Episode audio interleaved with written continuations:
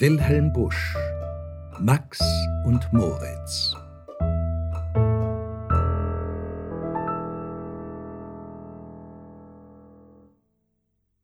Ach, was muss man oft von bösen Kindern hören oder lesen. Wie zum Beispiel hier von diesen, welche Max und Moritz hießen, die anstatt durch weise Lehren sich zum Guten zu bekehren, oftmals noch darüber lachten und sich heimlich lustig machten. Ja zur Übeltätigkeit, ja dazu ist man bereit. Menschen necken, Tiere quälen, Äpfel, Birnen, Zwetschgen stehlen, das ist freilich angenehmer und dazu auch viel bequemer, als in Kirche oder Schule fest zu sitzen auf dem Stuhle. Aber wehe, wehe, wehe, wenn ich auf das Ende sehe. Ach, das war ein schlimmes Ding, wie es Max und Moritz ging. Drum ist hier, was sie getrieben, abgemalt und aufgeschrieben.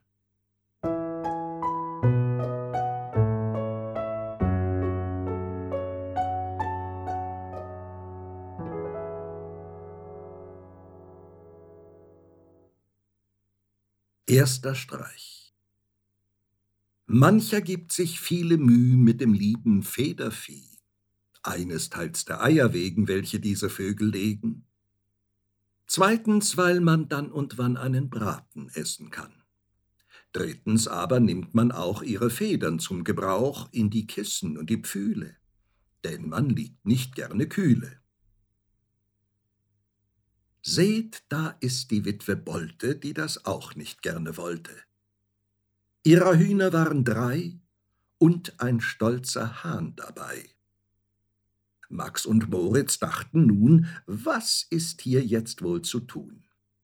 Ganz geschwinde, eins, zwei, drei, schneiden sie sich Brot entzwei, in vier Teile jedes Stück, wie ein kleiner Finger dick.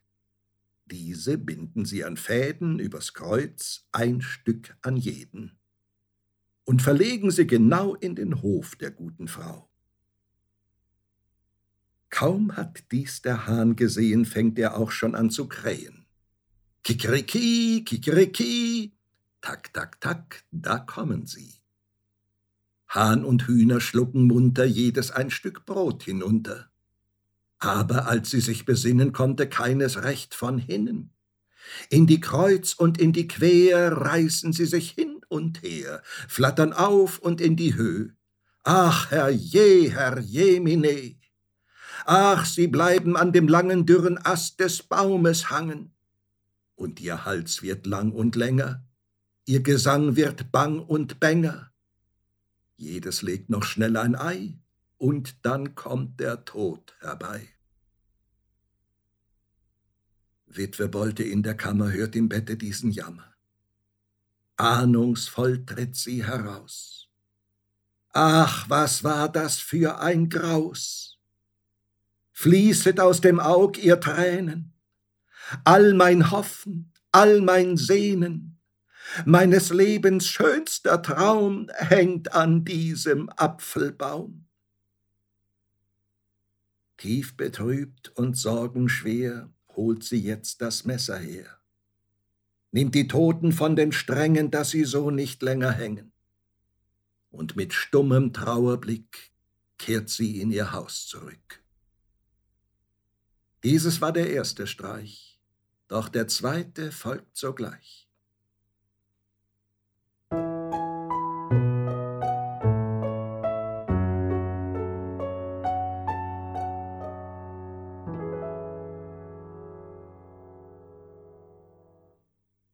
Zweiter Streich.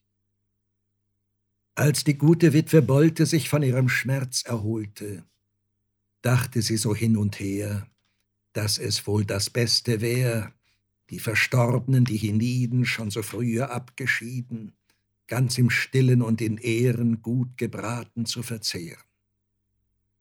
Freilich war die Trauer groß, als sie nun so nackt und bloß abgerupft am Herde lagen. Sie, die einst in schönen Tagen bald im Hofe, bald im Garten, lebensfroh im Sande scharrten. Ach, Frau Bolte weint aufs Neu. und der Spitz steht auch dabei. Max und Moritz rochen dieses. Schnell aufs Dach gekrochen hieß es. Durch den Schornstein mit Vergnügen sehen sie die Hühner liegen, die schon ohne Kopf und Gurgeln lieblich in der Pfanne schmurgeln. Eben geht mit einem Teller Witwe Bolte in den Keller, dass sie von dem Sauerkohle eine Portion sich hole, wofür sie besonders schwärmt, wenn er wieder aufgewärmt. Unterdessen auf dem Dache ist man tätig bei der Sache. Max hat schon mit Vorbedacht eine Angel mitgebracht. Schwuppdiwupp, da wird nach oben schon ein Huhn heraufgehoben. Schwuppdiwupp, jetzt Nummer zwei. Schwuppdiwupp, jetzt Nummer drei. Und jetzt kommt noch Nummer vier. Schwuppdiwupp, dich haben wir. Zwar der Spitz sah es genau, und er bellt, Ravau, Ravau. Aber schon sind sie ganz munter fort und von dem Dach herunter. Na, das wird Spektakel geben, denn Frau Bolte kommt soeben. Angewurzelt stand sie da, als sie nach der Pfanne sah. Alle Hühner waren fort. Spitz, das war ihr erstes Wort. O du Spitz, du Ungetüm, aber wart, ich komme ihm. Mit dem Löffel groß und schwer geht es über Spitzen her. Laut ertönt sein Wehgeschrei, denn er fühlt sich schuldenfrei. Max und Moritz im Verstecke schnarchen aber an der Hecke, und vom ganzen Hühnerschmaus guckt nur noch ein Bein heraus. Dieses war der zweite Streich, doch der dritte folgt sogleich.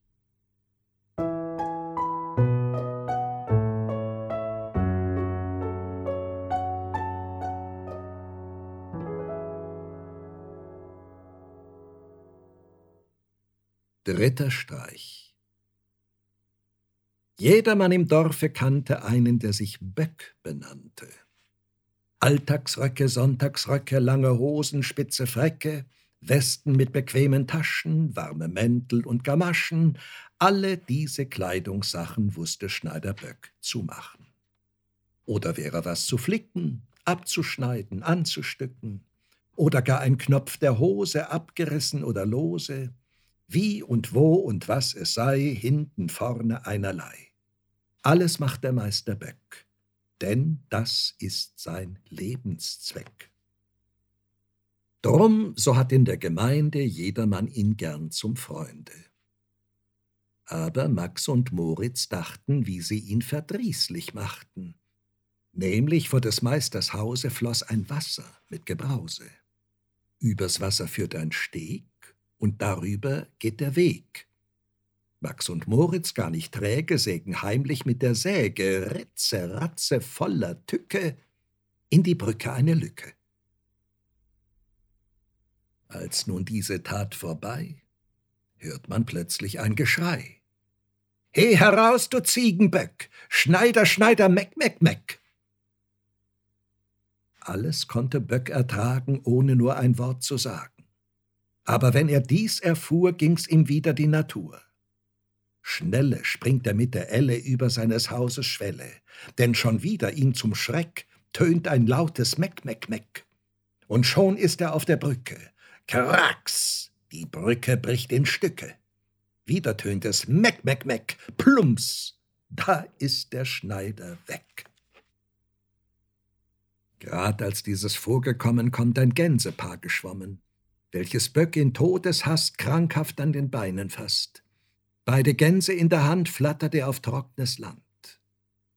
Übrigens bei alledem ist so etwas nicht bequem. Wie denn Böck von der Geschichte auch des Magendrücken kriegte.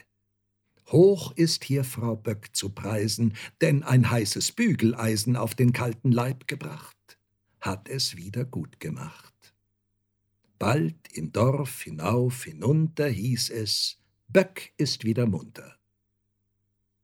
Dieses war der dritte Streich, doch der vierte folgt sogleich.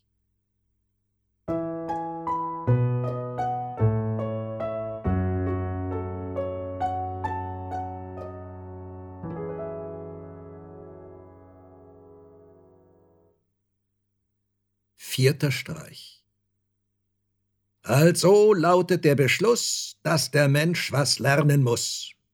Nicht allein das ABC bringt den Menschen in die Höhe.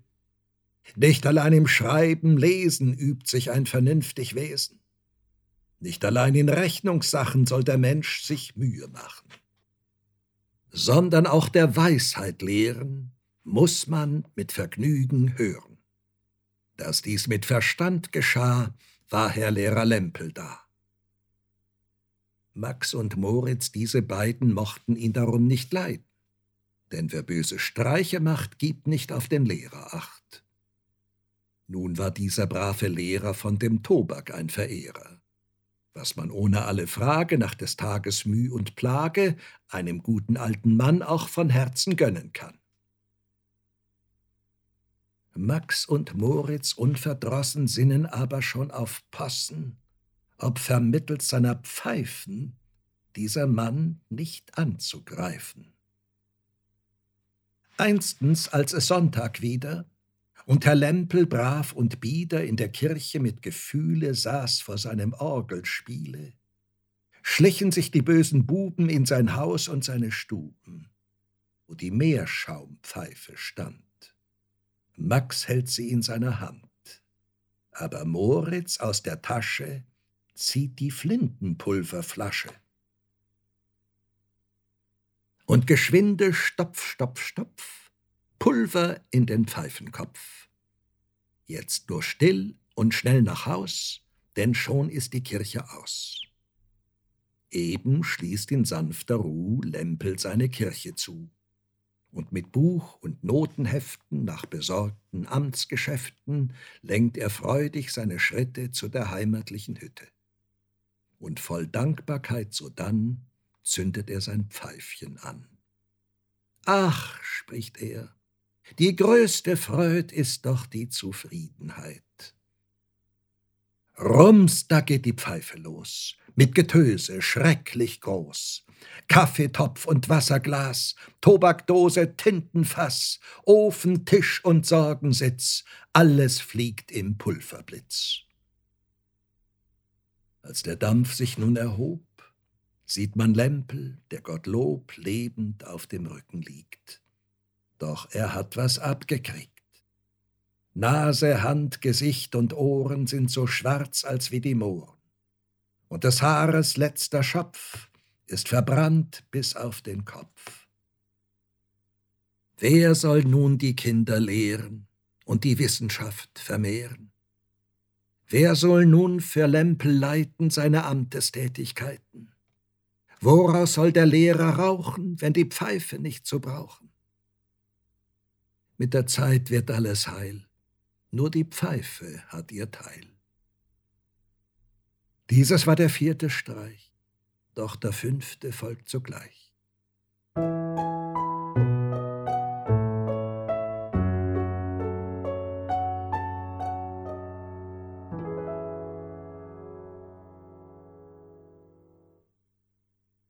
Fünfter Streich Wer in Dorfe oder Stadt einen Onkel wohnen hat, der sei höflich und bescheiden, denn das mag der Onkel leiden. Morgen sagt man Guten Morgen. Haben Sie was zu besorgen? Bringt ihm, was er haben muss. Zeitung, Pfeife, Fidibus. Oder sollte es wo im Rücken drücken, beißen oder zwicken? Gleich ist man mit Freundlichkeit dienstbeflissen und bereit. Oder sei es nach einer Prise, dass der Onkel heftig niese, ruft man Prosit also gleich. Danke, wohl bekomm es euch. Oder er kommt spät nach Haus, zieht man ihm die Schuhe aus, holt Pantoffel, Schlafrock, Mütze, dass er nicht im Kalten sitze. Kurz, man ist darauf bedacht, was dem Onkel Freude macht. Max und Moritz ihrerseits fanden darin keinen Reiz. Denkt euch nur, welch schlechten Witz machten sie mit Onkel Fritz. Jeder weiß, was so ein Maikäfer für ein Vogel sei.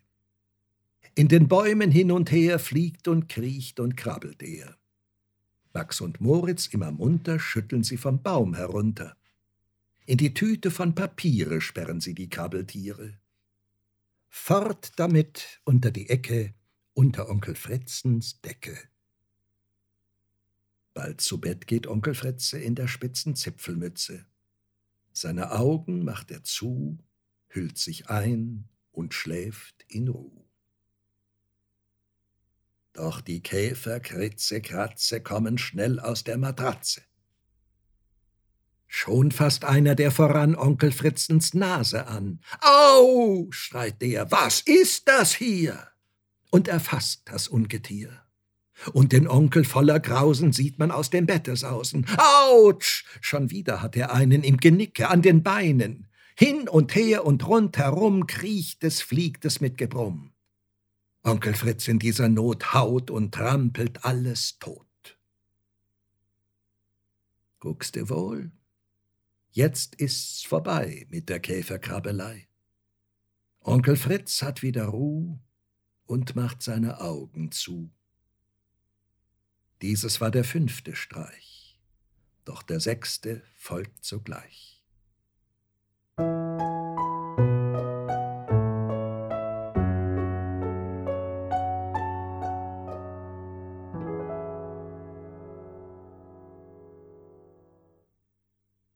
Sechster Streich In der schönen Osterzeit wenn die frommen Bäckersleut viele süße Zuckersachen backen und zurechte machen, wünschten Max und Moritz auch sich so etwas zum Gebrauch. Doch der Bäcker mit Bedacht hat das Backhaus zugemacht. Also will hier einer stehlen, muss er durch den Schlot sich quälen. Ratsch, da kommen die zwei Knaben durch den Schornstein, schwarz wie Raben. Puff, sie fallen in die Kist, wo das Mehl darinnen ist. Da nun sind sie alle beide rundherum so weiß wie Kreide. Aber schon mit viel Vergnügen sehen sie die Brezeln liegen. Knacks, da bricht der Stuhl entzwei, schwaps, da liegen sie im Brei. Ganz vom Kuchenteig umhüllt, stehen sie da als Jammerbild. Gleich erscheint der Meister Bäcker und bemerkt die Zuckerlecker. Eins, zwei, drei. Ehe man's gedacht, sind zwei Brote draus gemacht. In dem Ofen glüht es noch. Ruff damit ins Ofenloch. Ruff, man zieht sie aus der Glut, denn nun sind sie braun und gut. Jeder denkt, die sind perdu. Aber nein, noch leben sie. Knusper, knusper wie zwei Mäuse fressen sie sich durchs Gehäuse. Und der Meister Bäcker schrie, Ach, Herr je, da laufen sie. Dieses war der sechste Streich, doch der letzte folgt sogleich.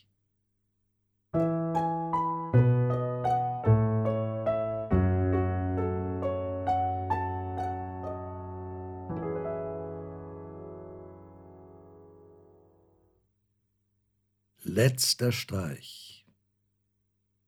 Max und Moritz, wehe euch, jetzt kommt euer letzter Streich. Wozu müssen auch die beiden Löcher in die Säcke schneiden? Seht, da trägt der Bauer Mecke einen seiner Maltersäcke. Aber kaum, dass er von hinnen, fängt das Korn schon an zu rinnen.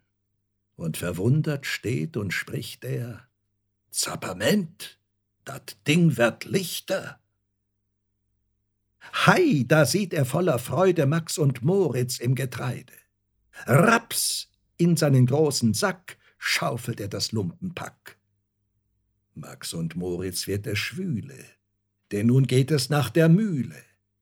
Meister Müller, he heran, mal er das so schnell er kann. Her damit!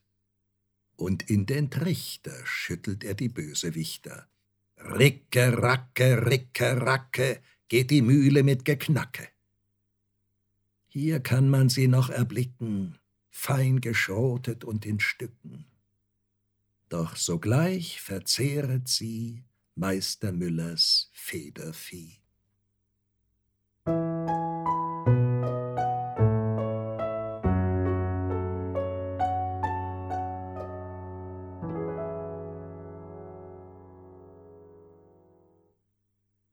Als man dies im Dorf erfuhr, war von Trauer keine Spur.